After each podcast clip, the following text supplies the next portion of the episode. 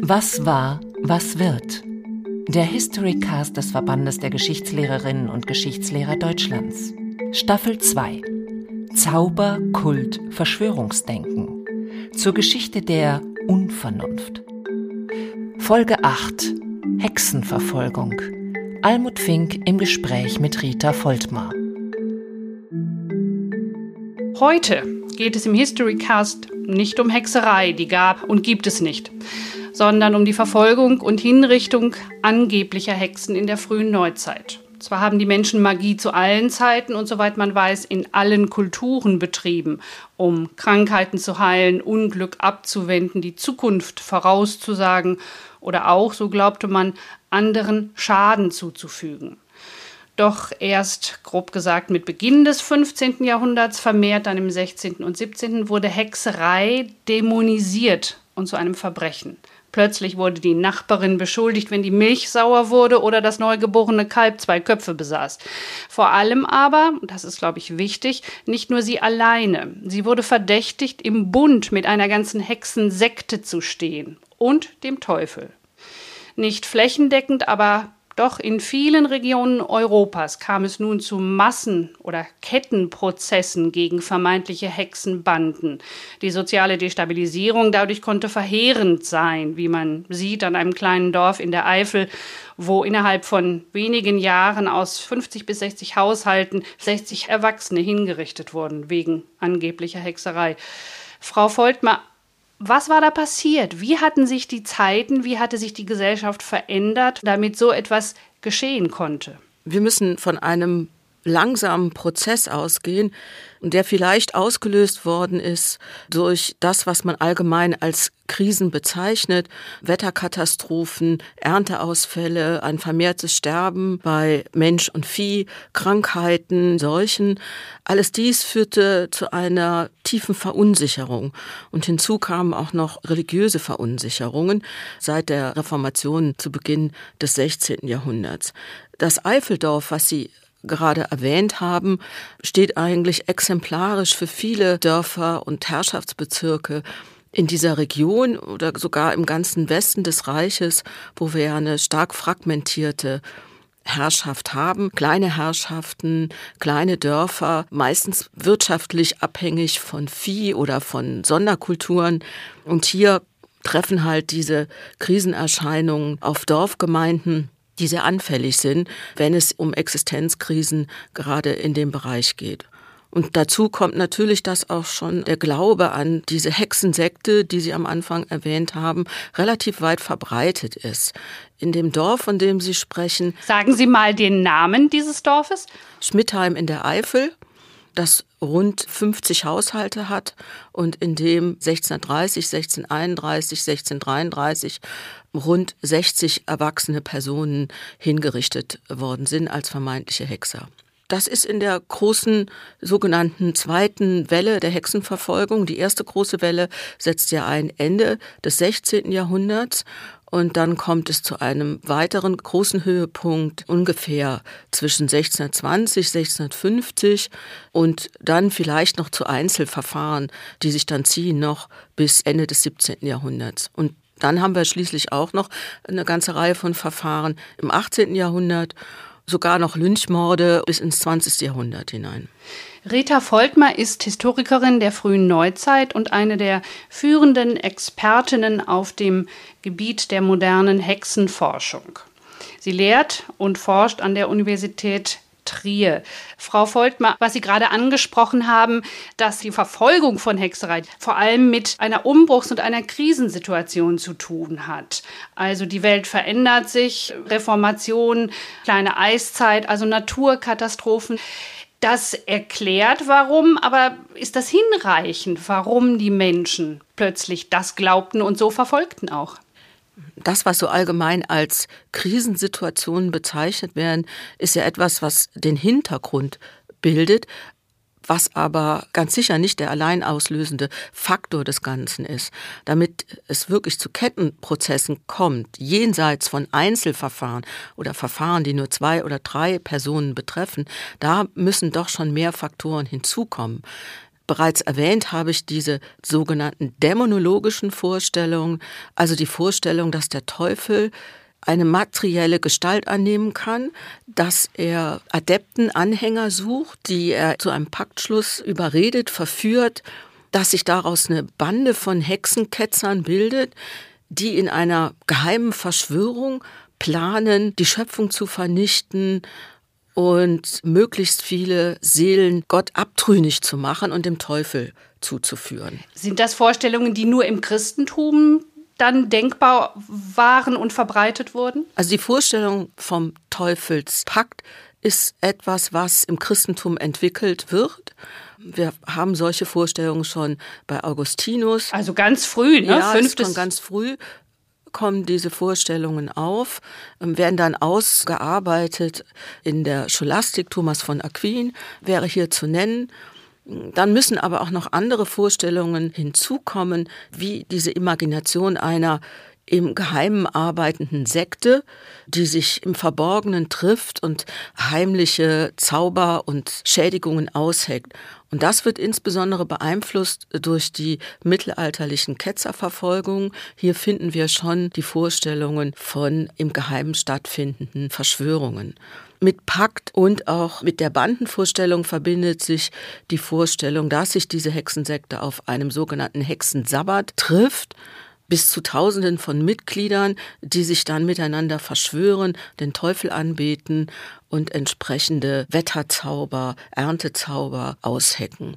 Und damit diese vermeintlichen Hexen und Hexenmeister zu diesen geheimen Verschwörungen reisen können, stellt man sich auch vor, dass diese Personen fliegen können mit Hilfe des Teufels unter der Benutzung von Besen, Stecken, Böcken, Hunden, Kutschen und was man sich immer noch so vorgestellt hat. Daher kommt die Vorstellung Fliegen, weil sie sich ja treffen mussten. Und wie kommt man dahin? Es gab noch kein Auto. Der Flug ist deshalb wichtig, weil man sich also allgemein vorstellte oder weil die Dämonologen sich vorstellten, diese Massen an vermeintlichen Hexen und Hexenmeister müssen sich an einem verborgenen Ort treffen, wo sie unbeobachtet agieren können.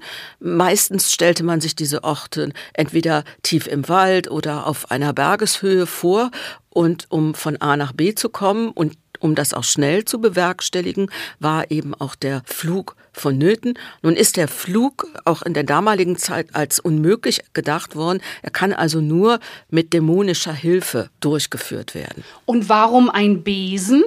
Der Besen ist ein allgemeiner alltäglicher Gegenstand, den die oder der Hexer schnell zur Hand hat. Den hat jeder. Hm. Es muss sich ja um einen alltäglichen Gegenstand handeln, den man einsalbt und auf den man sich dann rittlings setzt und mit dem angeblich durch die Luft gefahren wird. Diese Vorstellungen sind aber regional auch sehr unterschiedlich. Und vielleicht sollte man auch schon an dieser Stelle sagen, Vorstellungen vom Hexenflug und vom Hexensabbat, diesem hundertköpfigen Treffen angeblicher Hexen, ist etwas, was hauptsächlich in der katholischen Welt verbreitet ist.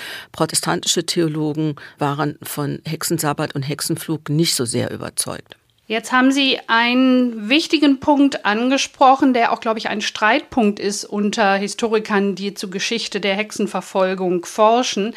Wie sehr war die katholische Kirche, waren katholische Amtsträger beteiligt? Fand Hexenverfolgung in protestantischen Regionen weniger statt? Oder ist das auch ein falsches Narrativ? Katholische Theologen waren ebenso wie katholische Juristen zum Ende des 15. Jahrhunderts daran beteiligt, diese einzelnen Bestandteile des Hexereidelikts zu definieren und zusammenzuführen. Inquisitoren, wandernde Inquisitoren hatten ja auch schon Ketzereiverfahren geführt und brachten diese Erfahrungen mit ein. Aber wir haben auch schon im 15. Jahrhundert Verfahren und Prozessserien, die rein vor weltlichen Gerichten geführt werden. Also wir können schon im 15. Jahrhundert sagen, es ist nicht allein eine Sache der katholischen Kirche, Hexen zu verfolgen. Was einem dann gleich einfällt, ist der sogenannte Hexenhammer, verfasst von Heinrich Instituris der ja 1486, 87 gedruckt wird und eine relativ breite Rezeption erfährt, der auch gerne angeführt wird als das Hauptwerk, das zu den Hexenverfolgungen geführt hat. Auch hier ist die Forschung mittlerweile weiter und ist der Meinung, dass zunächst einmal der Hexenhammer, der rein in Latein verfasst war, nicht die durchschlagende Wirkung entfaltet hat, wie allgemein angenommen. Wir finden dann in den Verfahren im 16. und auch im 17. Jahrhundert an der Gerichtspraxis beteiligte Geistliche, katholische Geistliche und protestantische Geistliche, die die Inhaftierten betreuen in den Gefängnissen, die als Beichtväter dienen. Manche von ihnen, also Geistliche, predigen auch gegen die Hexerei, sowohl auf katholischer als auch auf protestantischer Seite. Wir haben richtige Scharfmacher und Chefideologen, würde ich geradezu sagen, unter katholischen Theologen. Da ist der Trierer Weihbischof Peter Winsfeld zu nennen oder aber auch der Weihbischof Friedrich Förner in Bamberg. Aber auf der anderen Seite haben wir auch katholische Theologen, die Gegner von Magieglauben und Hexenprozessen sind. Also wir müssen hier schon ganz genau hinschauen, wer welche Verantwortung in den Verfolgungen trägt. Auch protestantische Territorien haben nicht nur Einzelverfahren zugelassen, sondern wir finden auch massenhafte Verfolgungen, zum Beispiel im norwegischen Ganz weit oben in Nordnorwegen findet eine regelrechte Hexenpanik statt. Auch im kalvinistischen Schottland oder im kalvinistischen Genf finden wir Hexenprozesse. Also eine ganz klare Gegenüberstellung. Protestanten sind keine Hexenverfolger gewesen und katholische geistliche Fürsten haben besonders stark verfolgt. Das ist ein Mythos.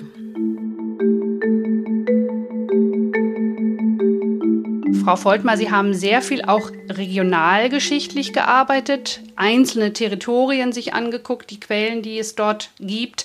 Sie haben gerade schon angesprochen, vor allem in kleineren Territorien, die zersplittert waren, fragmentiert waren, wo auch Herrschaft und Gerichtsbarkeit nicht in einer Hand war, wie schon in den größeren Flächenstaaten, da sei es vermehrt zu diesen Prozessen gekommen. Richtig? Ja, wir können feststellen, dass gerade kleine geistliche und weltliche Territorien zu regelrechten Hotspots der Verfolgungen werden können. Wir haben hier sehr kleinräumige Milieus. Die Familien der angeblich durch Hexerei Geschädigten sind eng verknüpft mit denjenigen Familien, die die Schöffen des Hochgerichts stellen. Der Hochgerichtsherr selber, der manchmal auch vor Ort wohnt, fühlt sich durch Hexerei selbst bedroht, er fühlt seine kleine Dynastie oder seine Kinder durch Hexerei bedroht. Und ein so kleinräumiges Milieu schafft den Boden dafür, dass Hexereiverdächtigungen, Hexereianklagen sehr schnell die Runde machen, sehr schnell kommuniziert werden.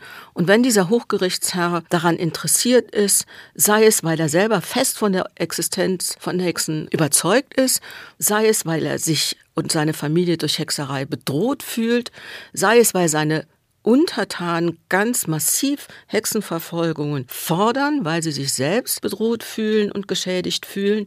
Wenn alle diese Dinge zusammenkommen, dann kann es in diesen kleinen herrschaftlichen Milieus zu schweren Verfolgungen kommen. Wir stellen das fest, zum Beispiel im Territorium der Reichsabtei St. Maximin bei Trier, wo innerhalb von zehn Jahren zwischen 1586 und 1596 an die 400 Menschen wegen Hexerei hingerichtet worden sind. Das war ungefähr ein Fünftel der Einwohnerschaft. Das ist eine sehr hohe Hinrichtungsrate mit kaum Menschen, die es geschafft haben, aus einem solchen Verfahren herauszukommen. Davon betroffen waren auch die kleineren Territorien im Eifelraum.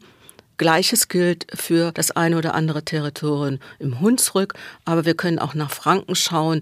Überall dort, wo es ein Milieu gibt, das wenig Distanz schafft zwischen den Hochgerichten, den angeblich Geschädigten, den Anklägern, den angeklagten Personen, wo keine übergeordneten Gerichte versuchen einzugreifen und die Verfahren einem bestimmten Instanzen unterzuordnen, eben doch kann es zu vermehrten Verfolgung kommen. Das ist aber kein Muss, sondern es ist immer davon abhängig, ob der jeweilige Hochgerichtsherr, ob der Herr an sich, ob der Graf tatsächlich auch solche Verfahren zulässt. Und das wiederum hing dann oft davon ab, wie seine eigene Position war, ob er vielleicht einen Vorteil hatte. Es ging ja dann auch um Macht, um Geld, um Bereicherung. Um Bereicherung ging es in der Regel nicht. Zumindest nicht auf der herrschaftlichen Ebene. Hexenprozesse haben sehr viel Geld gekostet. Das meiste haben daran die Notare und die Schreiber verdient, die die Akten erstellt haben, die Wirte, bei denen oftmals auch die Gefangenen verhört worden sind oder auch Prozesse geführt worden sind, die für die Verköstigung zuständig waren, die Scharfrichter und ihre Entourage. Aber der Hochgerichtsherr selber hat den wenigsten Profit daraus gezogen. Die Prozesskosten mussten beglichen werden. Das hat viele Familien in die Armut getrieben. Aber die Gelder gingen halt eben nicht in die Kassen des Hochgerichtsherrn, sondern meistens oder oft in die Kassen der an den Verfahren beteiligten Amtleute, Hexenkommissare, Schreiber, Notare. Ich würde gerne nochmal zurückkommen zu der Zahl, die Sie gerade genannt haben. Fast ein Fünftel, 20 Prozent wurden getötet, ermordet, muss man ja sagen. Das ist ja eigentlich völlig irrational, dass man ganze Dörfer ausrottet, äh, die ja dann kaputt sind, wo niemand mehr das Land bestellen kann. Es ist natürlich so, wenn in einem Gebiet wie in der Reichsabtei St. Maximin so viele Menschen, erwachsene Menschen, Arbeitskräfte, wenn man so möchte, hingerichtet werden, dann ist das ein schwerer wirtschaftlicher Verlust. Auch daran kann man sehen, dass die Verfahren nicht betrieben worden sind, um ökonomischen Interessen zu dienen. Das wäre ja solchen Interessen völlig zuwidergelaufen. Aber wir sehen auch, was Sie so geschildert haben, dass das ja ein richtiger Apparat war. Also wir hatten die Scharfrichter, wir hatten Wirte, die die alle beköstigen mussten, Gerichtsschreiber, Protokollanten. Da konnte doch auch richtig Geld verdient werden mit. Geld verdient haben, die Notare und die Schreiber. Die Amtleute, die allemal ja da waren, die sind nicht extra eingesetzt worden für die Verfahren. Die haben auch laut Gerichtsordnung dann ihre in Anführungszeichen normalen Sporteln bekommen. Natürlich könnte man sagen, dass in Zeiten der Not auch das gemeinsame Gerichtsessen auf Kosten der dann Angeklagten und Hingerichteten schon in gewisser Weise ein Profit bedeutet hat. Oder wenn wir uns anschauen, dass hier ja auf der dörflichen Ebene die Prozesse von den sogenannten Hexenausschüssen vorangetrieben worden sind, also Dorf Genossen, die sich zusammengetan hatten, um Hexen aus ihrer Mitte aufzustöbern und vor Gericht zu bringen. Und diese Hexenausschüsse sind von Dorf zu Dorf gereist, haben Zeugenaussagen gesammelt, haben anderen Hinrichtungen beigewohnt, um die Namen angeblich Verdächtiger aufzuschreiben. Die haben sich meistens in Wirtshäusern getroffen und alles, was die gegessen und getrunken haben, ist auch den Hingerichteten auf die Rechnung geschrieben worden. Von dieser Seite aus gesehen, in der Notzeit ist auch dieses umsonst sich verköstigen lassen natürlich in gewisser Weise ein Profit. Was anderes ist, ist, wenn wir in andere Verfolgungsstrukturen reinschauen, wie in den fränkischen Fürstbistümern. Hier sind zum Teil Sonderkommissionen eingesetzt worden, wo Hexenkommissare agiert haben, die in der Tat recht viel daran verdienen konnten. Aber nochmal, es sind nicht die Landesherren oder die Hochgerichtsherren, die an diesen Verfahren verdienen. Ich denke immer noch über diese enormen Zahlen nach und was das heißt, diese Destabilisierung eines ganzen Dorfes oder einer ganzen Region. Wir haben im Kopf, das hat sich ja auch so ins kollektive Gedächtnis eingegraben durch die Bilder von den Flugschriften, so die einzelne Hexe, die mit wehenden, flatternden Haaren auf dem Scheiterhaufen steht. Aber wenn dort eine Frau hingerichtet wurde, dann hing ja die ganze Familie, die weit verzweigte große Familie mit dran. Sie sagten gerade, die Kosten mussten von den Hinterbliebenen getragen werden. Die wurden sicherlich, denke ich mal, aus dem Dorf gejagt, konnten dort nicht mehr leben. Es muss doch auch ein unglaubliches Klima der Angst damals geherrscht haben vor so einer möglichen Verfolgung und Verdächtigung. Es ist erstaunlich, wenn man in das soziale Milieu eines solchen Dorfes hineinschaut, wie zum Beispiel in Schmidtheim, das erstaunlich stabil von außen erscheint. Erstens einmal sind es immer die gleichen Familien, die vom Hexereiverdacht betroffen werden. Wenn aus einer Familie bereits eine Frau oder ein Mann als vermeintlicher Hexer belangt und hingerichtet worden ist, geraten die übrigen Familienmitglieder leichter in Verdacht. Die werden aber nicht aus dem Dorf gejagt oder ziehen weg, sondern die bleiben da, weil hier ja auch ihre Güter, ihr Besitz, ihre landwirtschaftlichen Güter liegen, also die Grundlage ihrer Existenz. Die Dorfgemeinschaft bleibt also nach außen gesehen bestehen. Und auch aus diesen Familien von Hingerichteten wird auch weiter untereinander geheiratet. Auch der Hexereiverdächtige heiraten untereinander, weil man das für die soziale und ökonomische Subsistenz einfach braucht. Die Familienstruktur bleibt erhalten. Man kann aber beobachten, dass es A immer die gleichen Familien sind, die vom Verdacht und von Hinrichtungen betroffen werden. Und B ist auch immer die gleichen Familien sind, die auf der Seite der Verfolger stehen. Aus dieser Gruppe kann es allerdings auch passieren, dass die in Hexereiverdacht geraten, weil sie ja in ziemlicher sozialer Nähe im Verfahren zu den angeklagten anderen Personen stehen. Dass das Weiterleben im Dorf möglich war, hatte das damit vielleicht zu tun, dass man davon ausging, durch das Feuer, da war die Seele der Hexe gereinigt und der Schaden war jetzt aufgehoben, das war jetzt sozusagen gut. Und jetzt konnte man weitermachen. Vordergründig sieht das natürlich so aus. Man stellte sich vor, diese Hexen, die man als Unkraut oder als Ungeziefer bezeichnete, wenn man die findet, wenn man sie rausrottet, dann wird die verletzte göttliche Ordnung wiederhergestellt der Frieden und die Ordnung kehrt ins Dorf, in die Gemeinschaft zurück und man sieht einer glücklicheren Zukunft entgegen. Es gibt keinen Schadenszauber mehr, keine Katastrophen, keine Ernteausfälle und so weiter. Alles das, was ja der Hexerei zugeschrieben wird. Tatsächlich sieht man aber auch, an manchen Dörfern, dass das soziale Gefüge aus dem Gleichgewicht gerät, sodass auch eine gewisse Erschöpfung stattfindet und diese Erschöpfung trägt auch dazu bei, dass die Verfahren auslaufen und dass die Verfahren auch enden. Darüber reden wir später noch, wann und wie sie enden. Zunächst noch einmal zu den Bedingungen und zum Umfeld. Wir haben jetzt über die Krisensituationen, über regionale Unterschiede gesprochen. Welche Rolle spielen dabei moderne Medien, Massenmedien? Damals eben Flugblätter, die neuen Zeitschriften.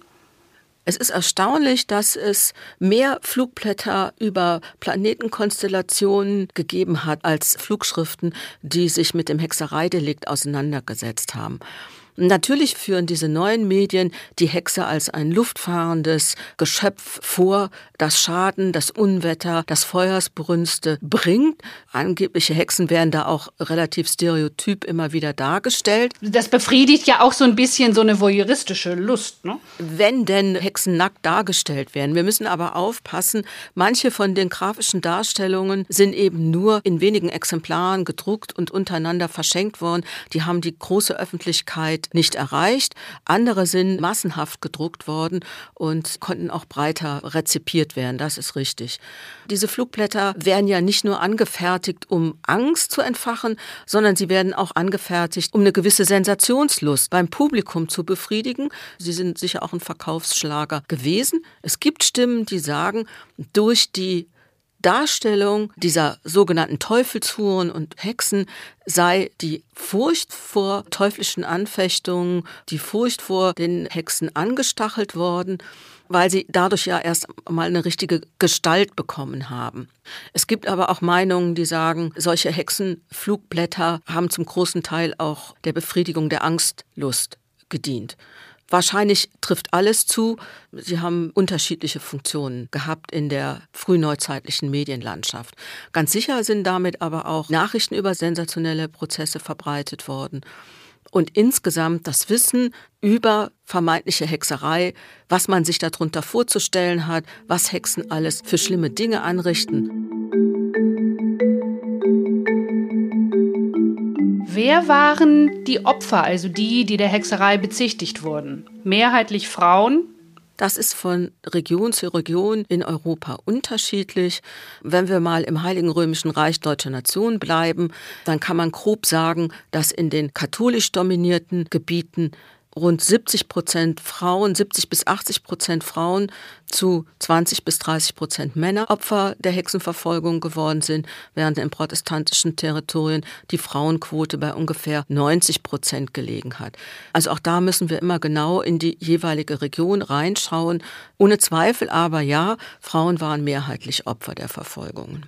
Ich habe noch etwas gelesen über einen Prozess im Salzburger Land des 17. Jahrhunderts, den sogenannten Zauberer-Jackel-Prozess, wo über 200 Menschen der Hexerei angeklagt wurden. Zwei Drittel davon waren männliche Kinder und Jugendliche. Und dann hat man festgestellt, dass das fast alles Landstreicher, Bettler waren, Kinder, die keine Eltern mehr hatten. Das waren, heute würde man sagen, die Outcasts, die man mehr oder minder auch loswerden wollte. Feststellen lässt sich, dass Kinder und Jugendliche seit Anbeginn der Hexenverfolgung schon im 15. Jahrhundert immer wieder Opfer von Hexenprozessen oder Zaubereiprozessen geworden sind. Wir haben auch in der Trierer Region jugendliche Denunzianten, die als sogenannte Hexenbuben auftreten, also angeblich von Hexen auf den Hexensabbat entführt worden sind und dort als Musikanten gedient haben und danach natürlich angeblich in der Lage sind, die Hexen zu erkennen und auch zu denunzieren und sie dadurch auch eine Anklage zuzuführen. Manche dieser Jugendlichen sind dann auch später selbst unter Hexereiverdacht angeklagt und hingerichtet worden. Die Zauberer-Jackel-Prozesse haben ihre besondere Dynamik. Dabei spielt auch eine Rolle, dass wenn jemand angeklagt wird und er oder sie nach Komplizen gefragt wird, dass er dann natürlich die aus seinem eigenen sozialen Umfeld bekannten Personen als erstes angibt. Aus diesem Grunde ziehen die Verdächtigungen gerne in der Nachbarschaft ihre Kreise, in der Straße, in der man wohnt, oder aber reichen dann weiter zu den Amtspersonen, die einem bekannt sind. Männer, Frauen konnten Opfer werden, Kinder, Erwachsene. Wie war es denn mit einer Unterscheidung von oben und unten? Konnten ganz einfache Menschen aus dem Dorfmilieu angeklagt werden und genauso ein Oberer? Die soziale Stratifizierung der Opfer reicht sehr weit. Wir haben ja schon von den Bettler- und Vagantenkindern in den Zaubererjackel-Verfahren gehört. Wir haben aber auch relativ hochstehende Personen. Wir haben in Trier den 1589 hingerichteten Stadtschultheißen und reichsten Mann der Stadt, Dietrich Flade, ein studierter Jurist, der einem Hexereiverfahren zum Opfer fällt, so wie in Trier überhaupt auch einige Ratsherren und deren Frauen Opfer werden, aber auch Stiftskleriker oder auch Pfarrer können auf den Scheiterhaufen gebracht werden. Ähnliches sehen wir auch in den fränkischen Fürstbistümern. Auch da reichen die Hexereiverfahren bis in die obersten Kreise hinein. Allerdings kein hoher Adliger ist jemals als Hexer hingerichtet worden, soweit mir bekannt ist. Aber schon ein anderes berühmtes Beispiel, auch durchaus vermögende Frauen, Unternehmerinnen, die Kölnerin Katharina Henort heißt sie, glaube ich.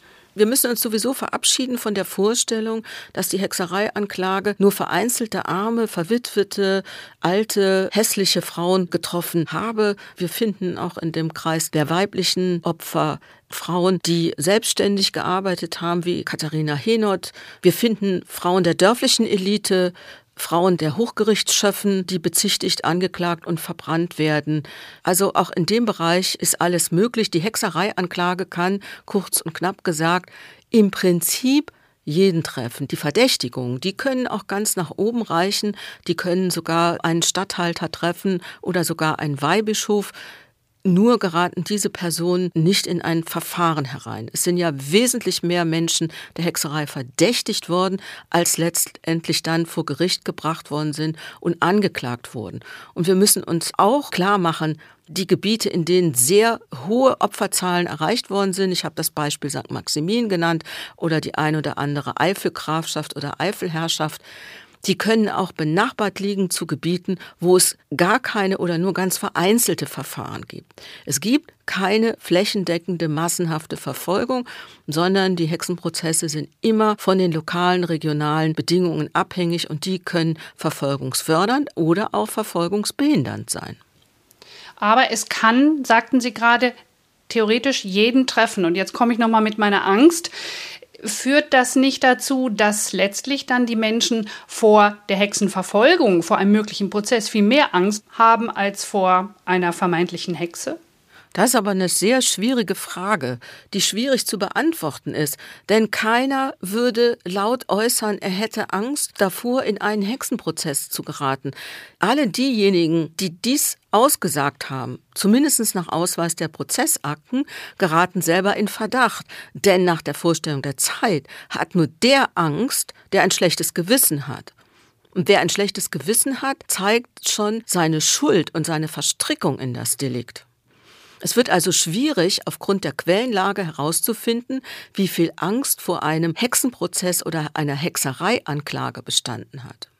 Jetzt habe ich eine Zwischenfrage, Frau Voltmann. Sie arbeiten sehr, sehr lange schon an diesem Thema. Wie sind Sie dazu gekommen? Also das werde ich ja immer wieder gefragt. Ich habe als Studentin angefangen, als fortgeschrittene Studentin in der Arbeitsgemeinschaft Hexenprozesse im Trierer Land und in Luxemburg, die sich gebildet hatte, um das ganze Aktenmaterial, was hier in der Stadtbibliothek Trier noch liegt, aufzuarbeiten. Und daran hat sich dann angeschlossen eine erste Edition, die ich mit einem Kollegen zusammen gemacht habe, 1996. Und bei diesem Thema bin ich dann auch geblieben, allerdings mit Blick natürlich nicht nur auf Trier, sondern auf ganz Europa und auch auf Europa und seine Kolonien und habe selbst ediert, habe Rezeptionsgeschichte gemacht. Eigentlich alles, was man so macht, um Quellen aufzuarbeiten, zu analysieren und auch zu schauen, wie diese ganze Hexereivorstellung dann auch rezipiert worden ist, wie der Blick auf die Hexenverfolgung sich im Laufe der Jahrhunderte geändert hat, wie das 19. Jahrhundert darauf geschaut hat, das 20. Jahrhundert, wie feministische Bewegungen damit umgehen und, und, und. Zwei Mythen oder zwei Narrative, die sich um Hexenverfolgung ranken, die stehen hier noch auf meinem Zettel, die muss ich unbedingt ansprechen noch. Das eine ist, und Sie wissen jetzt sofort, was kommt, wenn ich sage neun Millionen. Neun Millionen liest man immer wieder. Das ist aber falsch. Nicht nur die 9 Millionen Zahl ist falsch, auch alle anderen Zahlen, die in die Millionen gehen. Es gibt noch höhere, unseriöse Zahlenbeispiele, die um 10, 11, 12, 13 Millionen hingerichteter Frauen sich ranken. Das sind Zahlen, die dann ja in der protestantischen Aufklärung anfangen zu kursieren und da aus einer sehr gewagten Hochrechnung resultieren, die dann aufgenommen werden, auch im 19. Jahrhundert in den aufkommenden antiklerikalen und auch feministischen feministischen Bewegungen und dann wandern die durchs ganze 20. Jahrhundert hindurch und finden sich auch heute immer noch in der Populärkultur. Wie viele waren es denn ungefähr realistisch? Kann man das sagen? Ja, man kann sagen, dass rund 50 bis 60.000 Hingerichtete in ganz Europa gezählt werden müssen. Millionen waren es auf keinen Fall und Hunderttausende waren es auch nicht. Das andere Stichwort, was ich noch stehen habe, hier haben Sie gerade genannt, Aufklärung. Man liest immer wieder, mit der Aufklärung endete die Hexenverfolgung. Auch nicht richtig? Das ist auch ein ziemlich weit verbreiteter Mythos. Einzelne Verfahren oder Prozessserien enden ja schon früher. Wir haben in Kurtrier schon nach 1652 die ersten Anstrengungen, die angestoßen worden sind vom Kurfürsten, es zu keinen weiteren Prozessserien mehr kommen zu lassen. Nach und nach gibt es auch Erlasse, obrigkeitliche Verordnungen, die das Ganze regulieren und erschweren. Die Aufklärung oder besser gesagt die Aufklärungen, es ist ja nicht nur eine einzige Bewegung, versucht das, was sie als sogenannte Dummheit des Volkes bezeichnet, nämlich alles, was mit sogenannten abergläubischen, magiegläubigen Handlungen zu tun hat, einzugrenzen und durch Erziehung und in Anführungszeichen Aufklärung zu beseitigen. Und da steht im Kern die Vorstellung, dass der Teufel oder das Böse eben keine materielle körperliche Existenz annehmen kann, dass der Teufel bestenfalls einen spirituellen Einfluss haben kann. Wenn das Böse aber keinen Körper annehmen kann, dann kann er auch keine Buhlschaft mit angeblichen Hexen treiben, er kann keinen Paktschluss initiieren. Und die ganze Sache mit Flug und Hexentanz und Hexensabbat, alles das wird hinfällig. Also was Aufklärung eigentlich will, ist das Denk- und Verhaltensmuster, die auf den ersten Blick nicht erklärbar erscheinen, dass das alles mit irgendwelcher Magie erklärt wird. Das soll abgeschafft oder ja, umerzogen werden, wenn man so will. Das Fatale daran ist, dass dadurch, dass sich Aufklärer so intensiv mit früherem oder auch noch gleichzeitigem okkulten Schrifttum beschäftigen, wir eigentlich im 18. Jahrhundert einen geradezu okkulten Boom erleben von auch esoterisch geprägten Geheimgesellschaften und von Teufelsbesessenheiten, von Exorzismen. Also wir haben eigentlich etwas, was fast parallel läuft. Aufklärer, die mit dem ganzen magischen, in Anführungszeichen, Aberglauben aufräumen wollen und die durch die Beschäftigung damit und in der Konfrontation damit dazu beitragen, dass das Ganze so populär ist im 18. Jahrhundert. Die sogenannte dunkle Seite der Aufklärung. Okkultes und sogenanntes Aufgeklärte existieren nebeneinander und auch Aufklärer sind selbst nicht völlig frei von dem, was man unter Naturmagie versteht oder einer magisch inspirierten Kosmologie oder wie immer sie das auch bezeichnen wollen. Beim Ende der Hexenverfolgungen, der Prozesse, der Massenprozesse, welche Rolle spielte da die Abschaffung der Folter in der Aufklärung Mitte, Ende des 18. Jahrhunderts? Denn vorher war es ja so, dass fast jede Hexe, vermeintliche Hexe gefoltert gefoltert wurde und dass Kritiker sogar in der frühen Neuzeit schon sagten, Folter macht Hexen. Selbst der Papst würde einen Teufelsbund gestehen, wenn man ihn foltert. Die Folter ist in der frühen Neuzeit ein legales Mittel der Geständniserzwingung. Und zwar nicht nur in Hexereiverfahren, sondern auch in vielen anderen Strafverfahren, sei es wegen Raubmord, Diebstahl, schwere Straftaten eben.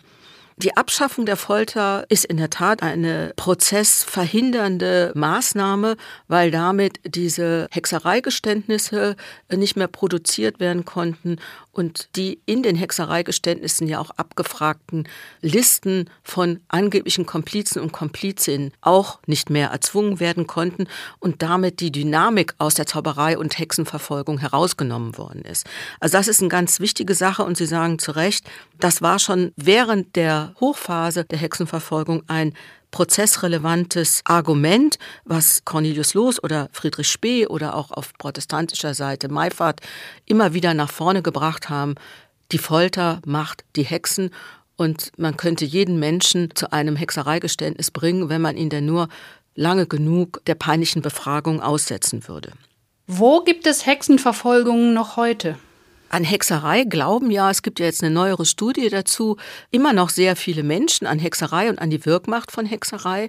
Tatsächliche Verfolgung können wir ja fast global verbreitet immer noch antreffen. Wir haben Gebiete in Afrika, wo Menschen der Hexerei verdächtigt werden. Hier kommt es häufig zu Lynchmorden. Es werden ja regelrechte Schutzdörfer angelegt, wo der Hexerei verdächtigte Frauen sich hinflüchten können. Sogenannte Hexencamps, ne? Ja, genau.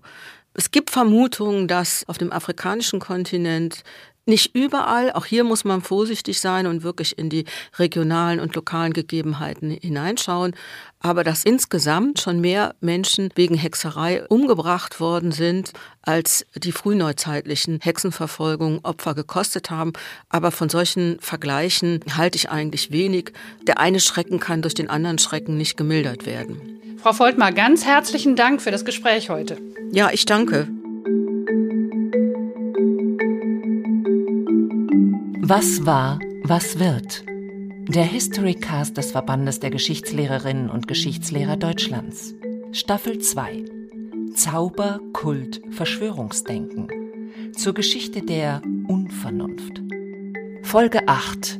Hexenverfolgung. Almut Fink im Gespräch mit Rita Voltmar.